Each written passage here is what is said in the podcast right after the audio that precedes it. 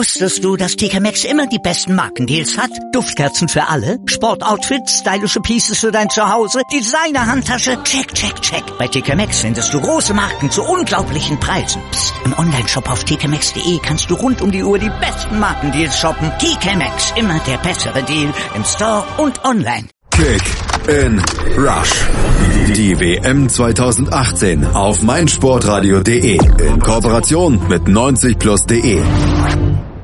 Wunderst du dich noch oder realisierst du schon, werden sich die Schweden gerade fragen, denn ihre Mannschaft steht tatsächlich im Viertelfinale der WM. Sensationell waren die Skandinavier durch einen Sieg am letzten Gruppenspieltag gegen Mexiko doch noch als Gruppenerster ins Achtelfinale eingezogen, wo sie dann gegen die Schweizer mit 1 zu 0 siegen konnten. Es war kein wirklich schönes Spiel, aber Schweden sah die Chance weiterzukommen und nutzte sie. Und wie, das erklären Malte Asmus und unser Kollege von 90 Plus, Marius Merck, gleich hier bei Kick in Rush, dem WM-Podcast von 90 Plus und meinsportradio.de. Hallo Marius. Hi Malte. Die Highlights. Ja, der Schweizer Akanji war es, der es in der 66. Minute fertig gebracht hatte, einem Schuss von Forsberg den nötigen Richtungswechsel zu geben, um dann auch für das Tor des Tages der Schweden zu sorgen und die Schweiz wieder einmal im Achtelfinale bei einer WM rausfliegen zu lassen. In der Schlussminute der Nachspielzeit sah dann der Schweizer Lang noch rot für eine Notbremse. Die Analyse. Die Schweiz hatte zunächst in der ersten Hälfte noch leicht statistische Vorteile. Besser im Spiel waren aber die Schweden. Ja, die Schweden hatten gleich mal zu Beginn äh, durch Markus Berg zwei gefährliche Szenen. Ähm, danach kam dann aber, wie du gesagt hast, dieses äh, statistische Übergewicht, äh, das war auch optisch erkennbar, kam die Schweiz für mich ein bisschen besser ins Spiel. Ähm, meistens wurde aber zu früh der lange Ball gespielt, also der, der ein, zwei Pässe hätte man lieber noch kurz gespielt. Ähm, meistens dann der lange Ball, wo Josip Drimic gegen die hochgewachsene schwedische Innenverteidigung ein bisschen auf verlorenen Posten war. Ähm, das, äh, das Schweizer Spiel war auch sehr rechtslastig. Es wurde meist ähm, Shakiri gesucht, der sich den Ball auf seinen linken Fuß gelegt hat, den er meistens nach innen gespielt hat. das kam eigentlich das ganze Spiel so vor. Nach 22 Minuten kam dann äh, Steven Zuber einmal frei zum Kopfball, aber grundsätzlich war das doch sehr berechenbar. Bei den Schweden, da war Berg zweimal in gefährlicher Aktion in der Anfangsphase gewesen, aber die beste Chance des Spiels hatten dann in der 38. Minute bzw. der ersten Halbzeit bis dahin hatten die Schweizer. Jimaili freistehen vor dem Tor und schön drüber gezogen. Ja, wieder ähm, sehr schön von Steven Zuber vorbereitet, der ähm, mir eigentlich in der Schweizer Offensive am besten gefallen hat, ähm, für mich die besten Aktionen hatte, leider aber nicht so von seinen Mitspielern in Szene gesetzt wurde, dass ich auch selbst nicht in gewisse Situationen ähm, spielen konnte. Aber ähm, gerade auch die Szene mit äh, Gemelli, die du gerade angesprochen hast, hat er fantastisch vorbereitet und äh, das hätte auch gut und gerne das 1 zu 0 für die Schweizer sein können, wenn nicht gar müssen. Die Schweden hätten aber auch in der 41. Minute in Führung gehen können. Flanke lustig auf Eckdal und auch der geht Volley mit dem Ball äh, direkt aufs Tor, aber auch der schießt deutlich drüber.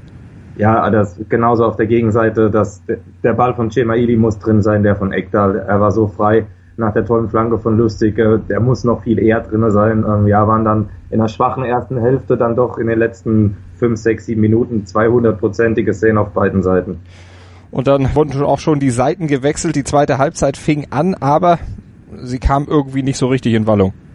Ja, ähm, also es gab kaum Torraumsehen. Das, das größte größte ähm, Zeit des Spiels fand im Mittelfeld statt, wenn auch dann für mich so dieses optische, äh, die optische Überlegenheit äh, in Richtung der Schweden gewandert ist. Sie waren zumindest ein bisschen häufiger in der Schweizer Hälfte. Auch Emil Forsberg war dann etwas besser im Spiel. Äh, nahezu jeder Angriff ging über ihn und ähm, folgerichtig war es auch dann er, der das Spiel entschieden hat. Genau, der zog eben ab nach Zuspiel von Tollwohn und ich hatte es eben ja schon eingangs bei unseren Highlights gesagt, Akanji fälscht den Ball dann so unhaltbar für Sommer ab. Der stand eigentlich schon bereit, der gute Sommer, und hätte den Ball fast in seinen Armen begraben, wenn eben der Ball nicht noch eine Richtungsänderung erfahren hätte. Ja, ähm, viel, also natürlich ist das unglücklich von Akanji, der da den Fuß rausstreckt, aber ähm, Forsberg kann sich da auch mit einer kleinen Körpertäuschung und nicht mal dem wirklichen Sprint ähm, so schnell Raum verschaffen vor dem Schweizer Strafraum. Äh, ich glaube, Granit Xhaka war das, der da ganz schlecht aussah, der ähm, ja gar nicht richtig hinterhergeht. Forsberg dann in total zentraler Position. Schließt eigentlich wirklich schlecht ab. Also ich glaube nicht, dass Sommer Probleme mit diesem Schüsschen gehabt hätte, der dann aber natürlich von Akanji äh, ja, zu, ne, zu einem unhaltbaren Ball wurde und dementsprechend dann auch Sommer, keine Chance für Sommer bei dem Schuss. Und so stand es 1 zu 0 für Schweden in der 66. Minute und sie hätten kurz darauf sogar noch nachlegen können, denn Ekdal hatte wieder eine Chance. Ja, Ekdal, ähm, abgesehen von der Szene in der ersten Halbzeit, auch sonst einer der besseren in einem, in einem schwachen Spiel, ähm, dann gleich mit der nächsten Gelegenheit für die Schweden, aber ähm, verzog dann doch ein wenig. Genau, und deshalb blieb es beim 1 zu 0 für die Schweden. Die Schweiz brachte dann Embolo und Seferovic, Super und Gemaili, die gingen. Und das brachte dann nochmal wieder neuen Schwung tatsächlich bei den Eidgenossen. Ja, ähm, dann kam das Schweizer Spiel auch ein bisschen eher über die linke Seite. Ähm, Ricardo Rodriguez, für mich ein besserer Flankengeber heute als Shakiri, ähm, kamen einige gefährliche Bälle. Ähm, nach 79 Minuten kam ähm, Churu nach einem Kopfball zur Ecke. Da war dann ein bisschen Verwirrung, aber Krankwist, äh, der auch wieder ein starkes Spiel gemacht hat in der Innenverteidigung, klärt dann stark. Und kurz, äh, ich glaube, kurz nach, der, ja schon in der Nachspielzeit, kam nochmal Seferovic ähm, per Kopf im Strafraum an den Ball, doch der Ball wurde, war dann nicht so gefährlich, konnte von Olsen aufgenommen werden. Ja, und am Ende gab es dann noch den äh, wilden schwedischen Konter. Ganz genau, Olsen, der rannte nämlich alleine auf den Schweizer Torhüter Sommer zu lang, ging hinterher, faulte ihn vor dem Strafraum. Zunächst hatte der Schiedsrichter gedacht, das wäre im Strafraum gewesen, zeigte rot und Elfmeter. Den Elfmeter musste er dann nach Konsultation des VAR zurücknehmen, wurde auf Freistoß entschieden. Der brachte dann am Ende nichts mehr ein. Aber es blieb eben dann letztlich dabei, die Schweden, die sind weiter mit dem 1-0-Sieg, haben die Schweizer zu spät reagiert, dass eben der Schwung mit Embolo und auch Seferovic einfach zu spät kam? Ja, für mich ein wenig schon. Ähm, die gewählte Taktik äh, konnte so nicht zum Erfolg führen. Ähm, man hat von Anfang an es viel zu häufig mit dem hohen Ball versucht. Äh, gerade das liegt der schwedischen Abwehr. Also, durch die Einwechslung von Embolo, der da auch ein bisschen beweglicher vorne war. Drimmitsch hat sich äh, für mich nicht so wirklich am Spiel beteiligt. Embolo dafür umso eher. War das viel gefährlicher auf Schweizer Seiten? Möglicherweise kam der Schritt zu spät wahrscheinlich schon, ähm, weil so wie das Spiel gelaufen ist, waren die Schweden durchaus zu knacken, aber eben nicht durch den hohen Ball, was leider die Schweiz viel zu häufig versucht hat. Am Ende der Einäugige unter den Blinden weitergekommen oder wie würdest du dieses Spiel insgesamt klassifizieren? Ja, das kann man schon so sagen. Ähm, es war eins, also für ein K.O.-Spiel hat er ein fürchterliches Niveau gehabt. Ähm, der Spielaufbau war bei beiden Mannschaften äußerst mangelhaft. Ähm, die Schweden kon konnten dann im Zweifel ihren ähm, langen Ball nach vorne spielen, wo Markus Berg und Toivonen sich in jeden Zweikampf geschmissen haben, auch natürlich äh, durch ihre durch ihre Körpergröße im Luftkampf zwei sehr starke Stürmer.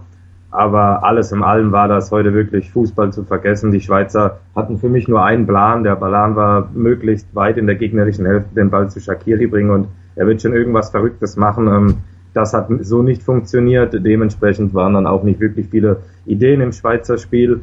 Ja, und dann kam eben so ein Kick bei raus, wie er nun mal bei rausgekommen ist. Aber auch in so einem Kick muss es einen Spieler des Spiels geben bei uns. Für wen habt ihr euch von 90 Plus entschieden?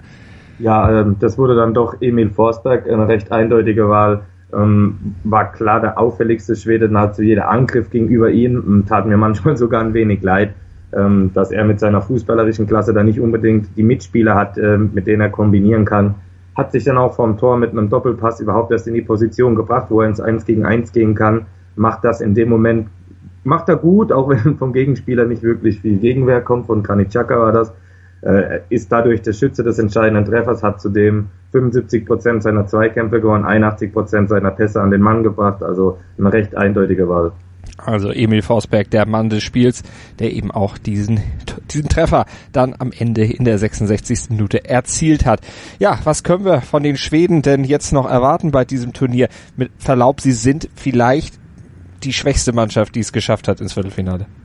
Also zumindest spielerisch definitiv. Ich denke, da gibt es keine zwei Meinungen. Sogar, wenn man sogar überlegt, dass die deutsche Mannschaft, die ja wirklich spielerisch nicht viel auf die Kette bei diesem ähm, Turnier bekommen hat, in der zweiten Halbzeit teilweise in Unterzahl in der Lage war, das Spiel gegen die Schweden zu dominieren. Ähm, das zeigt doch schon einiges. Die Schweden haben nun mal eine verdammt starke Abwehr. Darauf können sie sich in der Regel verlassen.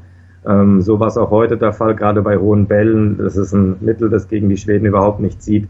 Da wird nahezu alles rausgeköpft. Ähm, natürlich die beiden Stürmer vorne, die großgewachsenen Nerven entsprechend. Das 4-4-2 der Schweden ist es ist sehr dicht gestaffelt, es ist wirklich schwer da durchzukommen, aber ich denke, ähm, eine spielerisch eine Mannschaft, die spielerisch ein bisschen mehr auf dem Kasten hat als die Schweiz und davon gibt es noch einige in dem Turnier ähm, sollten es doch schaffen, die Schweden zu knacken. Aber es ist wirklich eine sehr unangenehme Nuss. Die nächsten, die die Chance dazu kriegen, das sind entweder die Kolumbianer oder die Engländer. Die spielen heute Abend noch. Wir werden uns nachher noch um dieses Spiel kümmern. Eine von beiden, äh, welche glaubst du, wird, wird weiterkommen? Wenn du jetzt schon mal einen Tipp wagst, nachher besprechen wir ja den wirklichen Sieger. Ja, es ist wirklich schwer zu sagen. Die Engländer haben natürlich ganz gute Spiele abgeliefert. Ähm, nachdem man jahrelang bei großen Turnieren wirklich gar nichts zu melden hatte. Dementsprechend ist auch schnell Euphorie da gewesen. Nur muss man auch sagen, dass die Gegner, vor allem voran Panama, natürlich keine Gradmesser sind. Ähm, die K.O.-Runde ist dann schon was anderes. Ähm, ich denke aber, dass es heute Abend gegen Kolumbien noch reichen sollte, wobei die Kolumbianer auch an einem guten Tag absolut in der Lage sind, die Engländer zu schlagen. Ich erwarte mir von der Partie später um einiges mehr als jetzt bei dem ersten Spiel heute. Also es kann eigentlich auch nur niveautechnisch nach oben gehen. So doll war das jetzt wirklich nicht im ersten Spiel am heutigen Tag. Im vorletzten Achtelfinale der WM 2018 in Russland. Später gibt's noch die Zusammenfassung und Analyse des achten Achtelfinals Kolumbien gegen England hier bei uns bei Kick and Rush auf meinsportradio.de, dem gemeinsamen WM-Podcast von 90 Plus und meinsportradio.de. Und ihr könnt trotz allem, auch wenn wir schon in der fortgeschrittenen Phase des Turniers sind, immer noch bei unserem Kicktipp-Gewinnspiel mitmachen. Tolle Handys in Zusammenarbeit mit Mobilcom, Debitel und Sony gewinnen. Schaut mal vorbei bei meinsportradio.de slash kick rush. Macht mit, meldet euch an und tippt die Endphase der WM. Wir drücken euch die Daumen und wir hören uns bestimmt nachher wieder, hoffe ich doch, zum Podcast hier auf meinsportradio.de bei iTunes oder mit unserer App für iOS und Android. Der Marius ist auf jeden Fall nachher wieder mit von der Partie und ich auch. Marius, bis später. Bis später. Kick in Rush. Das WM-Tippspiel auf meinsportradio.de. Präsentiert von Mobilcom Debitel. Registriere dich jetzt auf meinsportradio.de slash kick and rush und gewinne jeden Spieltag ein nagelneues Sony Xperia XZ2 Kompakt. Bereitgestellt von Sony. Kick and Rush. Die WM 2018 auf meinsportradio.de. Werde der Zar des Tippspiels. Wusstest du, dass TK Maxx immer die besten Markendeals hat? Duftkerzen für alle, Sportoutfits, stylische Pieces für dein Zuhause, Designer-Handtasche, check, check, check. Bei TK Maxx findest du große Marken zu unglaublichen Preisen. Psst. im Onlineshop auf tkmaxx.de kannst du rund um die Uhr die besten Markendeals shoppen. TK Maxx, immer der bessere Deal im Store und online.